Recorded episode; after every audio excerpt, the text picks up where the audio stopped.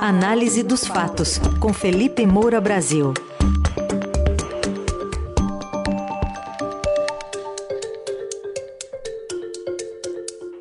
Hoje, falando de assuntos que envolvem governo e Congresso decidindo ampliar o auxílio gás, gás e criar um auxílio caminhoneiro, e também sobre as sinalizações de Simone Tebet né, cara da terceira via, olhando para um segundo turno sem ela na disputa.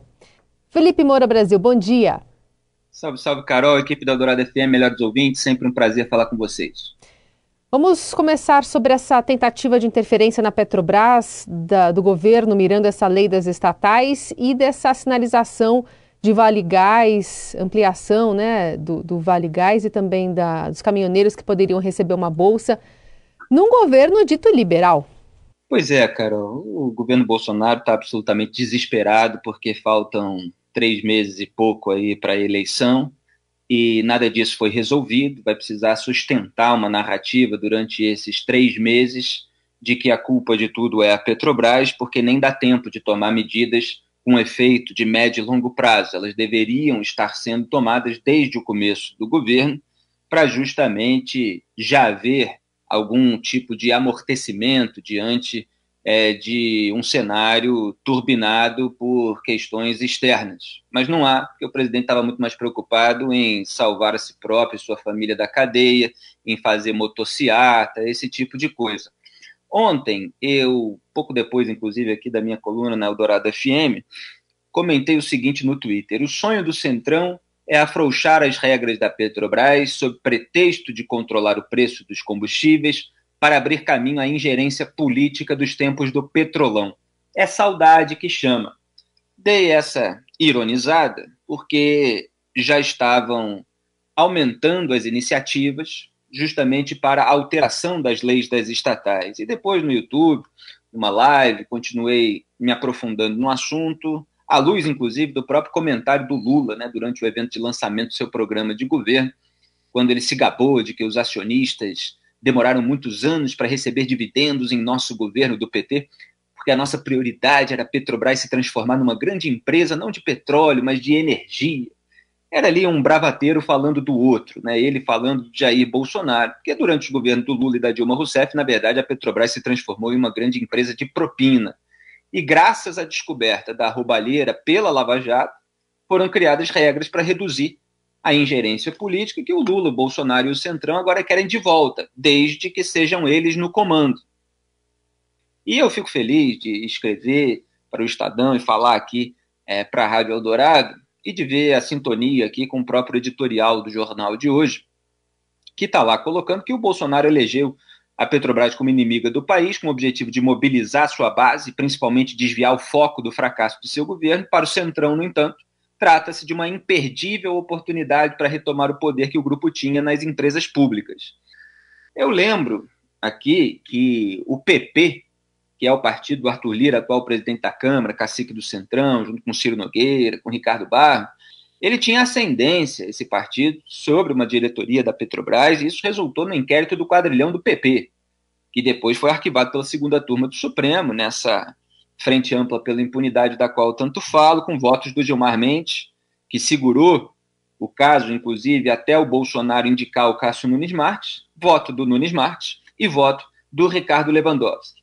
Então, o Centrão tem muita saudade do tempo em que tinha ingerência é, sobre a Petrobras. Houve uma blindagem, graças a um conjunto de medidas positivas que foram tomadas pelo Congresso Nacional, é, para que se reduzisse, pelo menos, a ingerência política na empresa.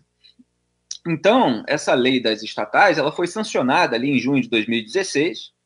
Ela veda a indicação de ministros, secretários de Estado, dirigentes sindicais ou de partidos políticos, mesmo que licenciados do cargo, também está proibido quem tenha participado de campanhas eleitorais até três anos anteriores da indicação. Inclusive, tem uma reportagem também no Estadão hoje, jornal aí sempre informando bem os leitores a respeito desses assuntos. E, na verdade, o Caio Mário Paes de Andrade, como eu antecipei ontem na coluna, se essas leis forem seguidas à risca, ele não pode assumir o cargo de presidente, porque ele está é, tá vindo da Secretaria de Desburocratização do Ministério da Economia. Então, justamente por esse cargo que ele ocupa, ele não poderia ser indicado para a diretoria ou pelo conselho. E há iniciativas de medida provisória, é, justamente para que isso seja alterado. E a medida provisória ela tem força de lei é, até ser votada no Congresso ou caducar depois de quatro meses. Quatro meses, veja que é o tempo na medida para o governo que está preocupado exatamente com a eleição que vai ser logo ali, é, em três meses e, e, pouquinho, se eu não me engano.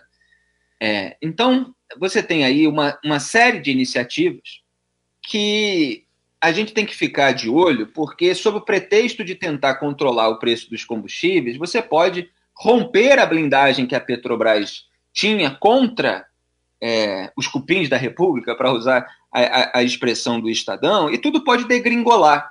E aí o Brasil vai, mais uma vez, viver um ciclo. Então você tem ali a ingerência, a roubalheira, aí a descoberta da corrupção, que hoje é muito difícil, né, porque os órgãos de controle e fiscalização estão cada vez mais instrumentalizados.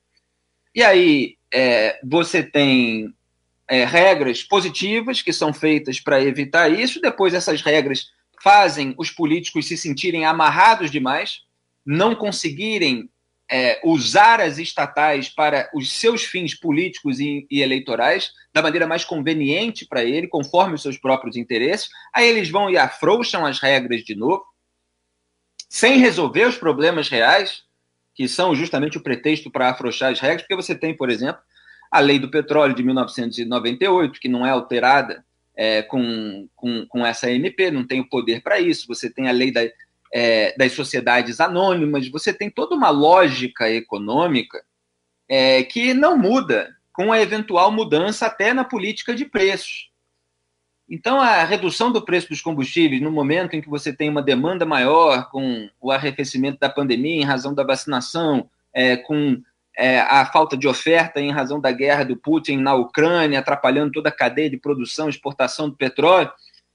É, a, tudo isso é, tem uma série de elementos e, e, e de componentes, e, e, a própria cadeia brasileira, a, a, a, fato de a gente não refinar determinados produtos, ter que vir de fora, etc. Nada disso muda. Então, é preciso realmente um planejamento para que as medidas tenham um efeito real. Senão, a gente está falando aqui só de puxadinho, de gambiarra, de medida de curto prazo para dar uma amenizada, sem que é, se aplaque uma eventual variação no preço em razão de outros elementos, porque você tem aí a, a variação do, do, do dólar e você tem a variação do preço do barril do petróleo. Se isso mudar é, aí nas próximas semanas, você pode esquecer é, esse, essa redução que houve com é, o teto estabelecido do ICMS, com essa pequena redução tributária. Então, não há, é, de fato, um planejamento verdadeiro, medidas com efeito de médio e longo prazo. O próprio Adolfo Saxida, ministro de Minas e Energia, falou: não, nós temos que conciliar medidas de curto prazo com medidas de, de longo prazo. Eu acho que o governo está fazendo bem, a medida é de socorro imediato, é a redução tributária, etc. Só que a de longo prazo já devia estar sendo tomada desde lá de trás. Era previsível uma parte de todo esse processo, mas o governo estava preocupado com outras coisas. Então agora não sabe se vale a pena tomar medidas de longo prazo, porque pode não estar nem no poder daqui a pouco e pode gerar um ruído ainda maior no período da eleição. Então precisa ficar segurando a narrativa de que a Petrobras é a culpada de tudo e pelo menos está fazendo alguma coisa para neutralizar isso, para ver se o eleitorado se deixa engambelar é uma situação é, que exige a nossa vigilância para não haver um grande retrocesso, além de toda essa crise. Queria te ouvir também sobre essa insinuação da pré-candidata à presidência Simone Tebet, que afirmou que caso a sua candidatura não chegue ao segundo turno das eleições, escolherá estar no lado de um palanque que defende a democracia, fazendo essa indicação aí a apoiar o ex-presidente Lula para o Planalto. Muito cedo para se falar sobre isso? Ou foi bem vista essa fala dela? Não, eu não considero de maneira nenhuma bem vista. Eu acho que ela se é, expressou mal e, e ela deixou uma margem é, que permite essa interpretação de que ela poderá apoiar o Lula num eventual segundo turno. E eu não considero isso bom para a campanha de ninguém que esteja posando como uma alternativa a Lula e Jair Bolsonaro. Agora, a gente precisa deixar muito claro aquilo que realmente foi dito.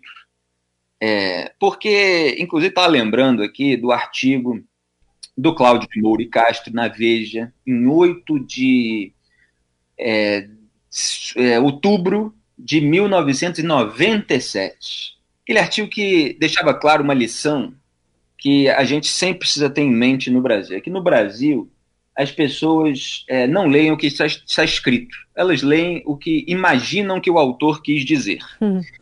É, não é que ele diz isso com essas palavras no texto, ele estava justamente analisando as cartas de leitores da Veja, em razão de um texto que ele havia escrito, não, não importa muito aqui o caso específico, e aí ele fez uma série de considerações, porque ele considerou preocupante ver a liberdade com que alguns leitores interpretam os textos. E aí falou uma série de frases ali, é, muitos se rebelam com o que eu não disse, outros comentam opiniões que não expressei nem tenho, é, há os que adivinham as entrelinhas, ignorando as linhas, indignam-se com o que acham que eu quis dizer e não com o que eu disse. E, e aí tem uma parte final também que vale a pena a gente lembrar aqui, é, que ele fala assim: é, alguns não sabem ler, sua imaginação criativa não se detém sobre a lógica aborrecida do texto. É a vitória da semiótica sobre a semântica. E aí o que, que acontece? É claro que as pessoas podem ter uma interpretação do que a Simone Tebet vai fazer ou não mas a gente precisa mostrar a fonte original. Ela foi é, numa entrevista e a entrevistadora, em determinado momento, perguntou o que, que ela faria. E aí ela falou que ela está lutando pela candidatura dela, que ela é a menos rejeitada, a menos conhecida, é, que as mulheres ainda não se decidiram e ela está ali como uma voz feminina também, querendo abarcar todo esse eleitorado, defendeu a candidatura dela de uma maneira legítima. A entrevistadora falou: Eu vou insistir uma vez. O que, que a senhora faria se o segundo turno fosse entre Lula e Bolsonaro. E aí ela falou: olha, eu não vou estar em casa assistindo na TV, eu vou estar no palanque em defesa da democracia e tal, tal, tal. Ela não falou o nome do Lula. Uhum. Gente que viu manchete, que viu interpretações, começou a tratar as interpretações como se elas fossem o fato. Então é preciso separar as coisas. A minha análise ela continua a mesma. Eu rechaço essa dubiedade que ficou no ar. Depois, inclusive, a Simone Tebet teve que ir ao Twitter para dizer, olha, a minha posição é clara. É, no segundo turno, eu lutarei pela democracia. Enfim, repetiu um pouco isso, mas ela não descartou o eventual apoio nem ao Lula, nem ao Jair Bolsonaro, mas o Bolsonaro a gente sabe que ela não vai apoiar em razão de todas as posições recentes. Sim. E a gente vê também, é, na própria entrevista, ela falando de que o Bolsonaro é o resultado dos excessos, dos erros, dos equívocos do PT.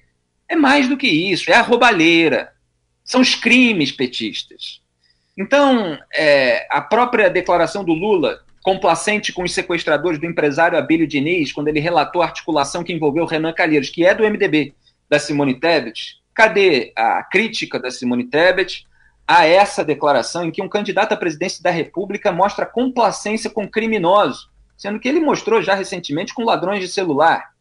Então, ela precisa ser mais incisiva contra o Lula, senão ela não consegue abarcar o eleitorado do centro para a direita e o eleitorado que tem uma preocupação moral maior, porque o eleitorado acha que ela, na primeira oportunidade, pode se juntar ao Lula.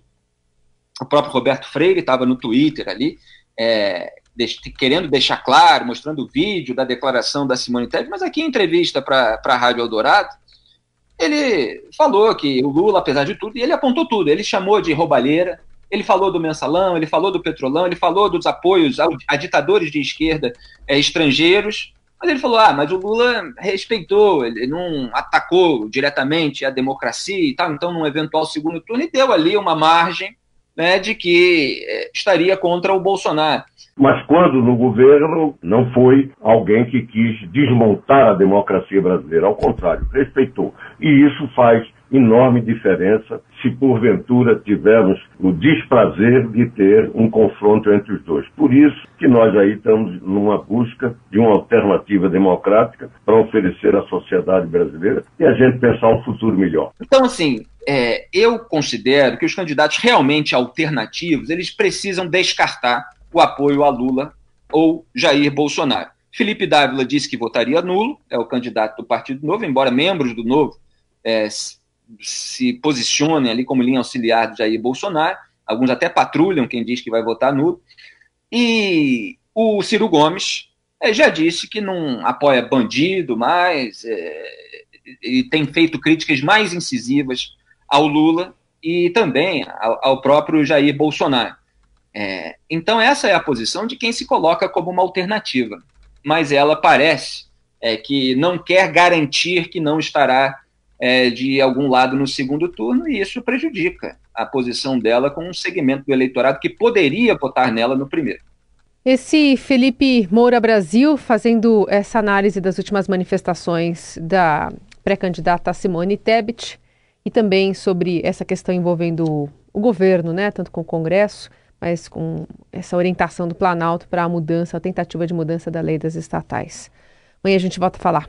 Obrigada, Felipe. Até. Muito obrigado, cara. Só deixando claro, é, é, foi associado ao Lula em razão de ela dizer que é, estaria do lado da democracia, e essa é a propaganda do Lula, não quer dizer que é uma realidade verificável, que ele a, compõe a frente democrática contra o Jair Bolsonaro. Um grande abraço a todos, até amanhã, tchau. Até.